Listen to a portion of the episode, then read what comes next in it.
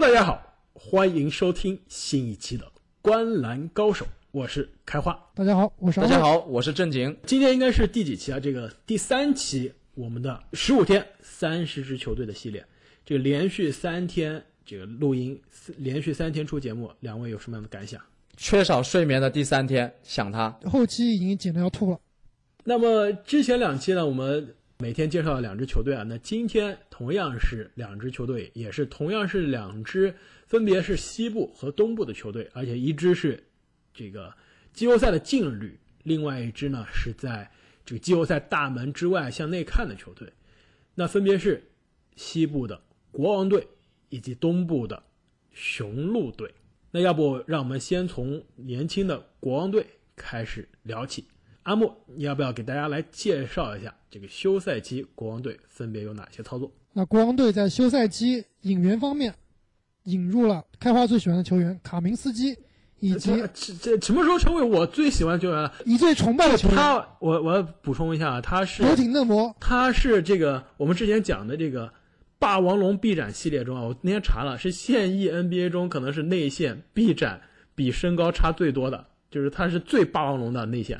格里芬在他面前真的绝对是长臂猿，但是这个他不是我最崇拜的球员，不要乱说。那另外一名球员就是正经最崇拜的内线大闸，白边怀特塞德。正经，你是不是也需要为自己证明一下？这里说我就喜欢白边。阿木什么时候开始给我们乱扣帽子了？难道要我们把你最喜欢的球员也曝光出来吗？阿木最喜欢的球员不是寒冰射手雷迪什吗？我我一直以为是高帅富帕森斯。哦，没错，那言归正传啊，那国王队从球队离开的两名球员呢，一个就是博格丹·博格达诺维奇，另外一个名球员是肯特·贝兹莫尔。那国王队在选秀大会上呢，是以第十二号签拿下了哈里波顿，在休赛期呢，也是和球队的头号球星迪隆·福克斯续约，这个合同呢，也是一笔顶薪合同。也让他啊这个和同届的塔图姆、米切尔和阿德巴约一起啊，成为了这个2017届可以以顶薪提前续约的新秀。那阿木，下个赛季国王队的首发以及轮换球员都会是哪些呢？那国王队的首发应该就是组织后卫福克斯、得分后卫希尔德、小前锋巴恩斯、大前锋别里查以及中锋霍姆斯。在替补方面呢，福克斯的替补应该是跟上赛季一样约瑟夫，希尔德的替补应该就是新秀哈利波顿。那在前场方面啊，他们有拜格利、贾巴里帕克以及怀特塞德白边。其实阿木啊，你刚刚提的这个首发，我有点不同的意见。你说希尔德是首发，我觉得这个首发得分后卫的这个位置啊，很有可能会让给哈利伯顿。其实上个赛季球队已经做出决定让希尔德作为一个替补了，当时是把这个首发的位置给了博格达诺维奇。那现在我们知道博格达诺维奇已经去了老鹰队，但是我觉得这个希尔德还是回不了首发的位置。哈利伯顿应该是比他更适合跟福克斯同时出现在后场的选择。另外，在内线方面，如果贝格利保持健康的话，他会不会顶替别理查的首发位置呢？没错，我非常同意两位的观点啊。哈利伯顿确实很有可能会顶替希尔德的位置，但是我觉得这个动作不会出现在赛季刚开始。毕竟啊，哈利伯顿到底是什么样的一个水平，还需要这个通过比赛啊来证明自己。拜格利这方面呢，我觉得确实相比别里查来说啊，确实更有天赋。但是通过之前的几个赛季啊，这个拜格利因为受伤。伤伤停停，伤愈归队之后呢，这个状态一直都不好。上赛季其实一直都在这打替补，而且打替补打的也不是非常出色，所以下赛季啊，很有可能他也是在一个观望的状态啊，肯定也是从替补打起。那在经历了这些人员变动之后，下赛季的这个国王的战绩会是怎样？首先，让我们来看一下国王去年的战绩啊，国王去年是西部的第十二名，三十一胜，四十一负。那么现在美国拉斯维加斯给他开出的这个市场预期呢，也是西部的第十二名，二十八点五胜，那折合成这个八十二场的常规赛啊，就是差不多三十二点五胜的这样水平，可以说市场的预期啊对他是相对比较低的。我觉得市场预期给给高了，我这里的预期可比市场差多了。我预期下赛季的国王队只能赢二十二场比赛，西部倒数第二。二十二场可是比市场低了这个六场的水平啊！哎，这次我倒是和阿木站在一边啊，我觉得拉斯维加斯对国王的预期过于乐观了，他不一定能排在马刺和森林狼前面。我觉得他下个赛季啊，最多二十五胜。哎，我相对还是并不说看好国王啊，但是我觉得比你们俩我会更乐观一些。我国王下赛季应该是二十八、二十九胜的这样水平，跟市场的预期非常的接近。二十二胜，我觉得这真的是有点低了。真的觉得这支国王会比马刺还要差吗？这点我其实很同意正经啊，我也是觉得在竞争激烈的西部，我觉得国王能打得过的球队啊，可能只有雷霆了。马刺、森林狼、灰熊、鹈鹕应该是都是打不过的。我们前两期讲到的四四支球队啊。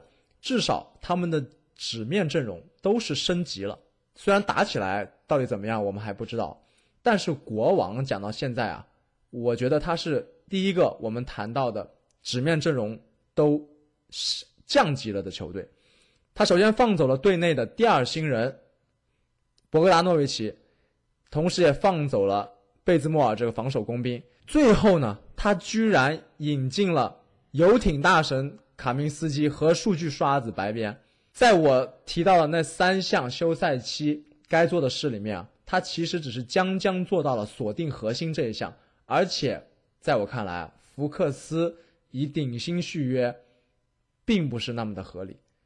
整个休赛期的操作一如既往的国王，所以下个赛季我并不是非常看好他们。其实谈到福克斯的续约啊，这正好是我给国王写的第一个看点，那就是福克斯能不能打出值得身价的水平。毕竟我们刚刚提到这个同届另外三个续约的这个球星，塔图姆、米切尔、阿德巴约都已经是全明星球员了，而且像阿德巴约和塔图姆都已经，包括米切尔啊，已经在季后赛都证明自己是可以带队在季后赛。为球队取得胜利了，但是福克斯离这三位同学还是有一定的距离啊。虽然同样是续约了，而且是大合同提前续约，他跟这三个人的差距是很明显的。那下个赛季他如果需要打出这个身价，那基本上就是准全明星，甚至是全明星水平的。你们觉得福克斯下赛季能不能达到这个预期？我觉得福克斯的数据肯定会很好看，但是国王的战绩啊，肯定不会好。所以福克斯的数据再好，但是这个数据的意义啊，确实是有限的。其实上个赛季的福克斯啊，已经打出了一个从数据纸面上看啊，就是准全明星的一个水平了。二十一分，六点八个助攻，三点八个篮板，一点五个抢断。虽然命中率，尤其是三分球还差了一些，但是从账面上来看啊，已经有这个这个全明星发展的方向了。其实下个赛季啊。可以可以预期他在得分上，在助攻上都会有再进一步的空间。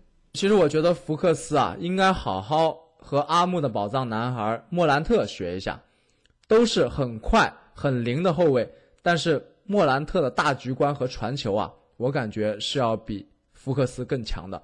但是这个大局观和传球啊，恰恰是很难模仿、很难学习的一项技能。没错，这是真的是教是教不会的。除了核心福克斯之外啊，国王的另一个看点啊，就是第一，哈利伯顿能否兑现天赋，做好福克斯的辅助；另外，更重要的就是国王的这个教练组啊，他到底行不行？会不会因为战绩的问题中途换帅？我们知道上个赛季这个小沃顿其实已经被大家吐槽很久了。那下个赛季如果还是这样的战绩，你们觉得他还待得下去吗？其实这点我也想提一下，也是我的一个看点，就是看这个国王队的制服组啊，下赛季到底有没有长进？这沃顿有没有长进，确实是值得观察。另外一点就是他的制服组，我们知道其实这个夏天他们的制服组是大换血的。从从这个夏天的操作，包括选秀大会来看啊，总体来说选秀大会选的很不错。这个休赛期呢，不能说出彩吧，但是好像也没有什么昏招。所以总体来说啊，感觉这个。国王队好像是在一个比较混日子正的一个轨道上行走，对，确实是混日子总比这个拆家要靠谱，对吧？没错，刚刚你们俩都提到哈利伯顿啊，其实这也是我写的第二个看点，那就是哈利伯顿能不能证明自己已经比希尔德更加出色了。其实，其实今年的选秀大会啊，虽然我们说这个头部的新秀上限有一般啊，但是其实从五到十五位，我觉得还是有很多淘宝，还是有很多捡漏的。哈利伯顿，我觉得就是今年在乐透区啊最大的捡漏之一。其实，在我看来，他就是有实力。在这支国王队首发的，甚至他跟福克斯的这个适配啊，我们之前节目中聊到，一个快一个慢，一个稳一个爆炸，其实是非常有趣啊，而且非常合适两个搭档，而且这两个人都有控球和组织的能力。那我提的第三点看点啊，其实也是跟球队年轻人相关，就是球队的中锋到底是如何选择。其实现在球队有三个可以打中锋的人，分别是过去最强的白边。现在最强的霍姆斯，以及未来应该是最强的拜格利，分别代表的是球队的这个昨天、今天和明天。所以球队到底是发展谁？发展之前，呃，履历最出色、数据最好看的白边呢，还是现在其实看来最完整、当打之年的霍姆斯，而且合同也非常的友好，还是代表着卡明斯基？这这阿木，你是？最近是不是特别想去游艇趴？这个对于游艇大神这个卡明斯基，这个非常的痴迷啊！就代表未来这个球队内线呢，不是卡明斯基啊，是拜格利啊。所以这个球队到底中锋是培养谁，给谁的时间最多啊？这也是一个非常重要的看点。那我们聊完了我们三个人的看点啊，这个阿木，你的这个脑洞大开的猜想时间又到了。请提出一个跟卡明斯基无关的猜想。那其实我这个猜想，我以为是我的独家秘方啊，但是这个在聊到国王的第二句话的时候，你就把我的这个猜想给破功了。我的猜想其实就是这个希尔德半途在后半 无球可打吗？无球可打。希尔德啊，这个半途又被别人抢了工作。这上赛季半途是被博格丹抢了工作啊，自己被打被沦为了替补。那本赛季。就像你刚才我们分析了半天啊，这个很有可能会被哈利波顿抢了工作，再次沦为替补。这对于一个快奔四的一个中年人来说啊，真的是有点残酷。没错，在 NBA 好像也就打了四五年球是吧？立立刻就基本上就三十多岁了，这也是闻所未闻啊。那我们聊完了这支在重建过程中的这个国王队啊，而且也是从二零零六年。进入季后赛之后就再没有进入季后赛了，而且上次季后赛进入的时候啊，球队有哪些人呢？比如说阿泰斯特、凯文·马丁这样的球员，现在这个真基本上对于很多年轻的球迷来说，这都是这古代的名字了。所以说这么多年都没有进入过季后赛，没有重返季后赛，现在看来，按阿木的话说啊，也是西部倒数第二的水平啊。那未来其实进入季后赛还是非常困难的。相比之下，这个雄鹿队的下赛季其实战绩就要好很多了。阿木，要不你跟大家介绍一下雄鹿这个夏天的操作？那么雄鹿的休赛期啊，可谓是动作频频。他们的引援包括霍勒迪、波蒂斯、克雷格、福布斯以及 DJ 奥古斯丁。同时，他们失去了很多球员，包括乔治希尔、马修斯、马尔文威廉姆斯、布莱德索、斯特林布朗、伊利亚索瓦、科沃尔。以及罗宾·洛佩兹在选秀大会呢，他们也是只是在第四十五顺位啊选择了乔丹·诺阿，同时呢，他们在休赛期也是续约了球队的扣篮王康纳顿。那么在球队的这一番操作之后，下赛季雄鹿的首发和替补阵容分别会是怎么样呢？我认为他们的首发应该是组织后卫霍勒迪，得分后卫迪文琴佐，小前锋米德尔顿，大前锋字母哥，中锋洛佩兹。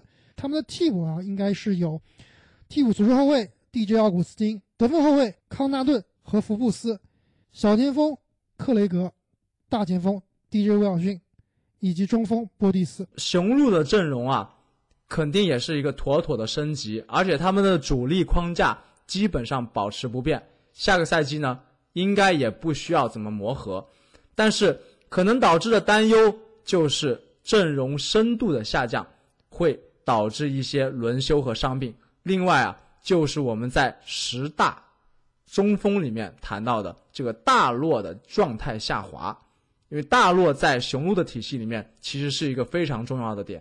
如果他的状态继续下滑的话，那对雄鹿的影响也会很大。那开华，这个拉斯维加斯对于雄鹿下赛季的预期是什么呢？让我们来先看一下上赛季的雄鹿啊，上赛季的雄鹿呢，这个依然是联盟的战绩第一，在东部五十六胜十七负，这个遥遥的领跑。那么下个赛季呢，这个拉斯维加斯给出的这个预期啊，是五十点五胜。虽然是东部第一啊，但是五十点五胜，呃，跟去年还是有非常大的这样一个下调的。因为五十点五胜换算成八十二场的比赛呢，也就是五十七点五胜的这样水平，跟这个之前一年打满八十二胜的那支雄鹿相比啊，也是低了不少。因为之前那一年是六胜以上的球队，所以我就开门见山的说啊，我觉得这个。市场预期啊是过低了，我预期的雄鹿啊会是在五十二胜左右的这样一个水平。没有想到一向看好字母哥的开花也这么保守啊，我觉得这是一个妥妥的低估啊。我感觉雄鹿在阵容升级的情况下，下个赛季应该可以拿到五十五胜。正经，你的五十五胜换算成八十二场，就是将近六十三胜的水平了。这个乐观的预期啊，作为一个。字母哥的支持者，我都有点受宠若惊了。我们在排大前锋的时候，把之所以把字母哥排在第二，主要是因为他的季后赛。但我是跟你有同样的想法，就是字母哥他还可能啊，很可怕的有进步空间的，而且他们外线的防守又进一步的加强了。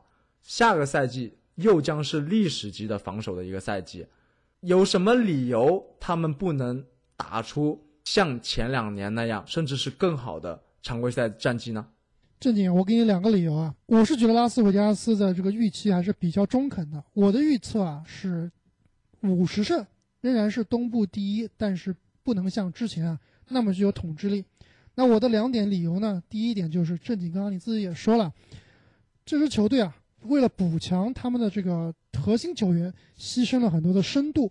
那么常规赛啊其实就是。很看重深度的一个比拼，在能打的球员变少很多的情况下，我觉得雄鹿很有可能啊不会像上个赛季在常规赛打的那么轻松。那另外一点呢，就是东部突然出现了一个巨无霸，那这个巨无霸很有可能会阻碍雄鹿在常规赛，更有可能是在季后赛的争夺里面也会成为雄鹿一个拦路虎。我理解阿木，你对于这个篮网这支强队的这个出现啊。对于雄鹿在季后赛的这个影响，但是毕竟我觉得影响常规赛的战绩啊，应该不会有那么大的影响。呃，五十胜，我觉得你的这个预期比较保守，但是我觉得基本上是这支雄鹿在正常情况下的一个地板的这样一个战绩。但是呢，之前正经提到的一个担忧啊，也是我后面在看点中要提到的，那就是这个雄鹿的这个阵容深度啊，其实是牺牲了很多的。呃，如果阵容深度牺牲了，在今年这个压缩了的这个常规赛的节奏当中，会不会让主力更加疲劳？或者说，即使主力不疲劳的话，那阵容的这样一个深度有牺牲，会不会在七十二场的这个常规赛的压力下显得啊有点疲软？这一点其实是我我对于雄鹿常规赛战绩啊最大的疑问。那正好就让我们到下一个环节，下赛季雄鹿。有哪些看点？我刚刚已经提到了，我第一个问题啊，那就是球队的深度问题怎么解决？其实刚刚阿木提到这个球队休赛期失去的那些球员啊，马修斯也好，这个希尔也好，布莱德索也好，科沃尔也好，这个包括伊利亚索瓦，甚至是洛佩兹啊，都是在球队可以正常轮换的，甚至在季后赛都是有足够的上场时间的。那现在这些人都离开了。球队的深度问题怎么解决？那其实我这里的看点啊，是雄鹿的另外一名引援，很有可能在下赛季他在雄鹿会会起到非常重要的作用，也是这个正你刚刚提到的大洛下赛季的水平会不会迅猛的下滑？如果下滑，谁来顶替？那这名签约其实在我看来是尤为重要的，那就是波蒂斯这名球员。那波蒂斯在休赛期和雄鹿签下了两年。七百四十万的一个合同，可以说是非常的优质的一个合同。虽然我们知道波蒂斯这名球员之前这个投射并不是很出色，防守呢更是比大洛差很大的距离，但是我是觉得他这名球员是很有天赋的，而且他今年其实还是相对比较年轻，是有进步的空间的。我是看好他下赛季会有稳定的时间，以及会对这个球队啊做出很大贡献的。但是这个球员虽然这个比较年轻，一五年进了 NBA，但是也是辗转了多个球队啊。而且其实现在来看，他签的这个合同啊，也代表他这个市场的价值，也就是这样。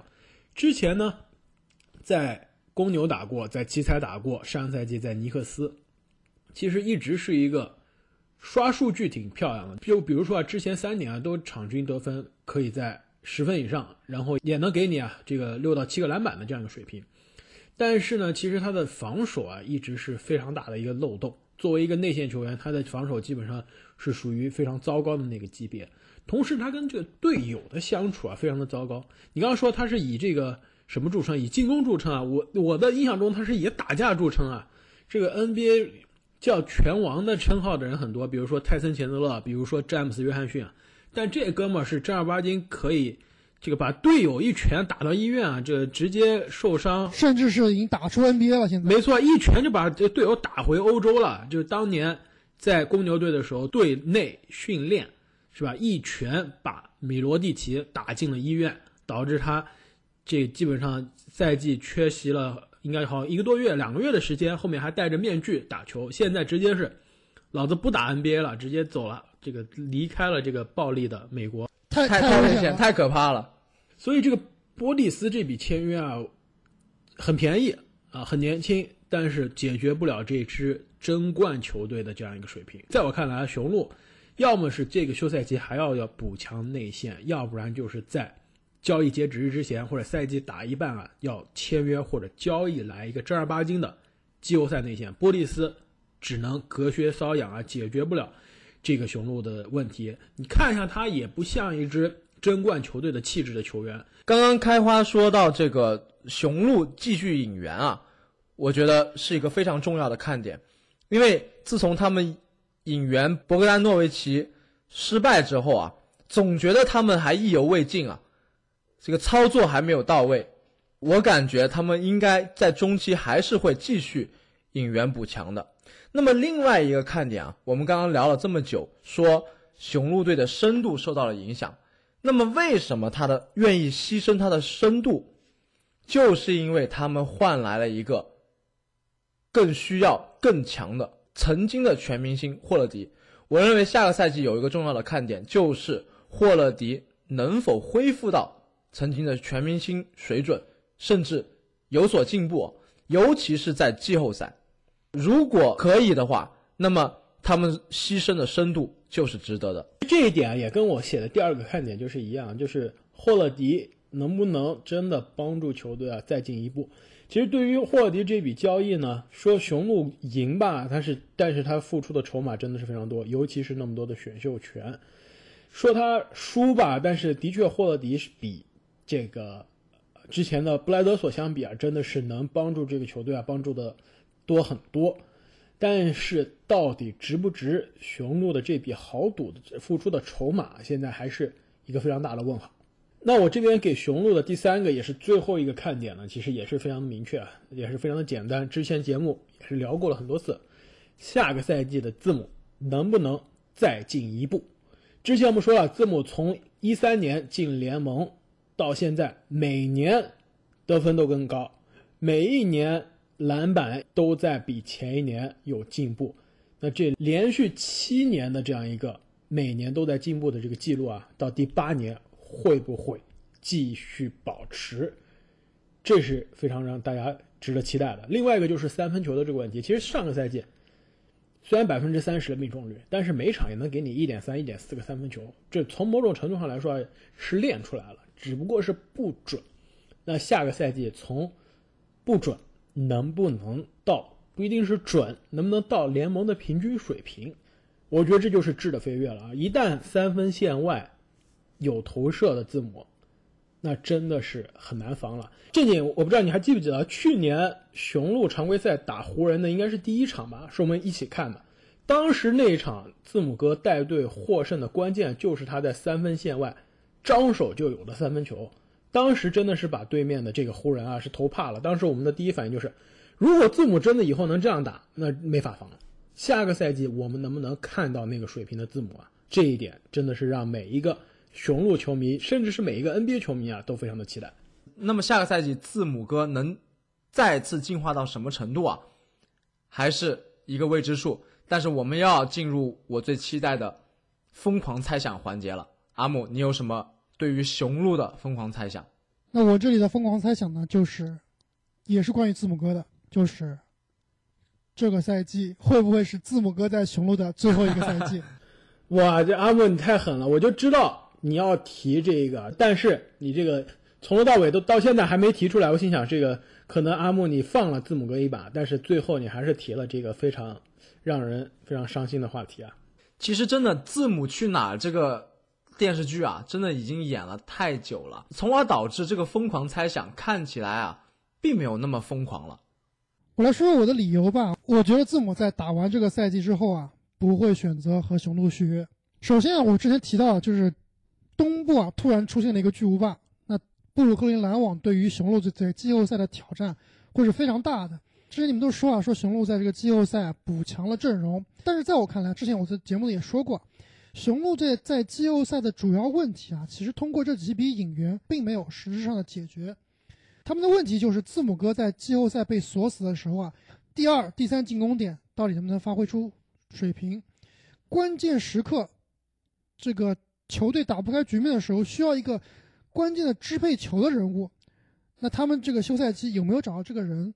霍勒迪在这两点上都不能解决雄鹿队的问题，所以这就导致呢，我并不看好雄鹿队下赛季在季后赛到底能走多远，很有可能啊进不了总决赛，甚至。会被挡在东决之外，而且非常有可能啊，他们在这个东部第二轮依然会遇到迈阿密热火，那字母哥很有可能继续会被热火给收拾，导致最后字母哥决定签约热火，选择那条最难的路吗？成为自己最讨厌的人。其实阿木说的这个对于字母哥以及雄鹿的担忧啊，我感同身受，因为。像密尔沃基这样的中小型的球市啊，其实真的很难，都不能是中型，只能是小型。没错，呃，雄鹿给我的感觉啊，就是能留字母哥一天是一天。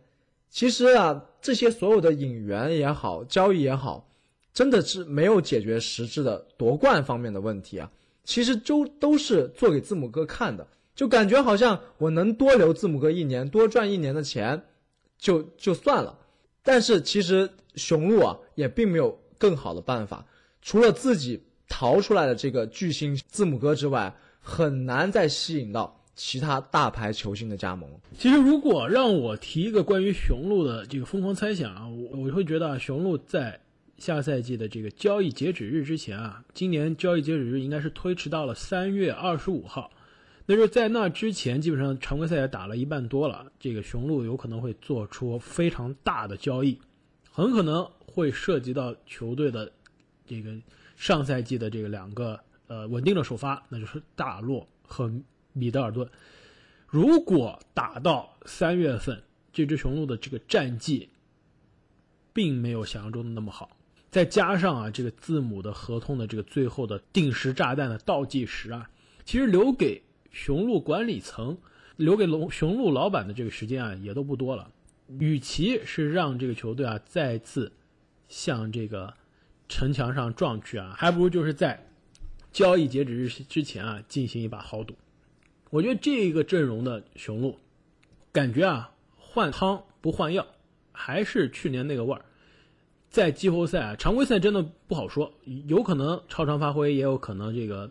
跟大家市场预期差不多，但是到了季后赛，应该还是很难战胜西部的那两支强队。因此，球队啊很有可能赛季打了一半的这个情况下进行豪赌，让阵容啊再次发生巨大的变化。那么聊完了下赛季的雄鹿和国王队，各位球迷有什么样的想法？请在留言区中告诉我们。未来的两周时间内呢，我们都会每天给大家带来最新鲜的篮球内容，请大家一定要记得订阅我们的频道。那我们本期就聊到这里，我们下期再见。再见。再见。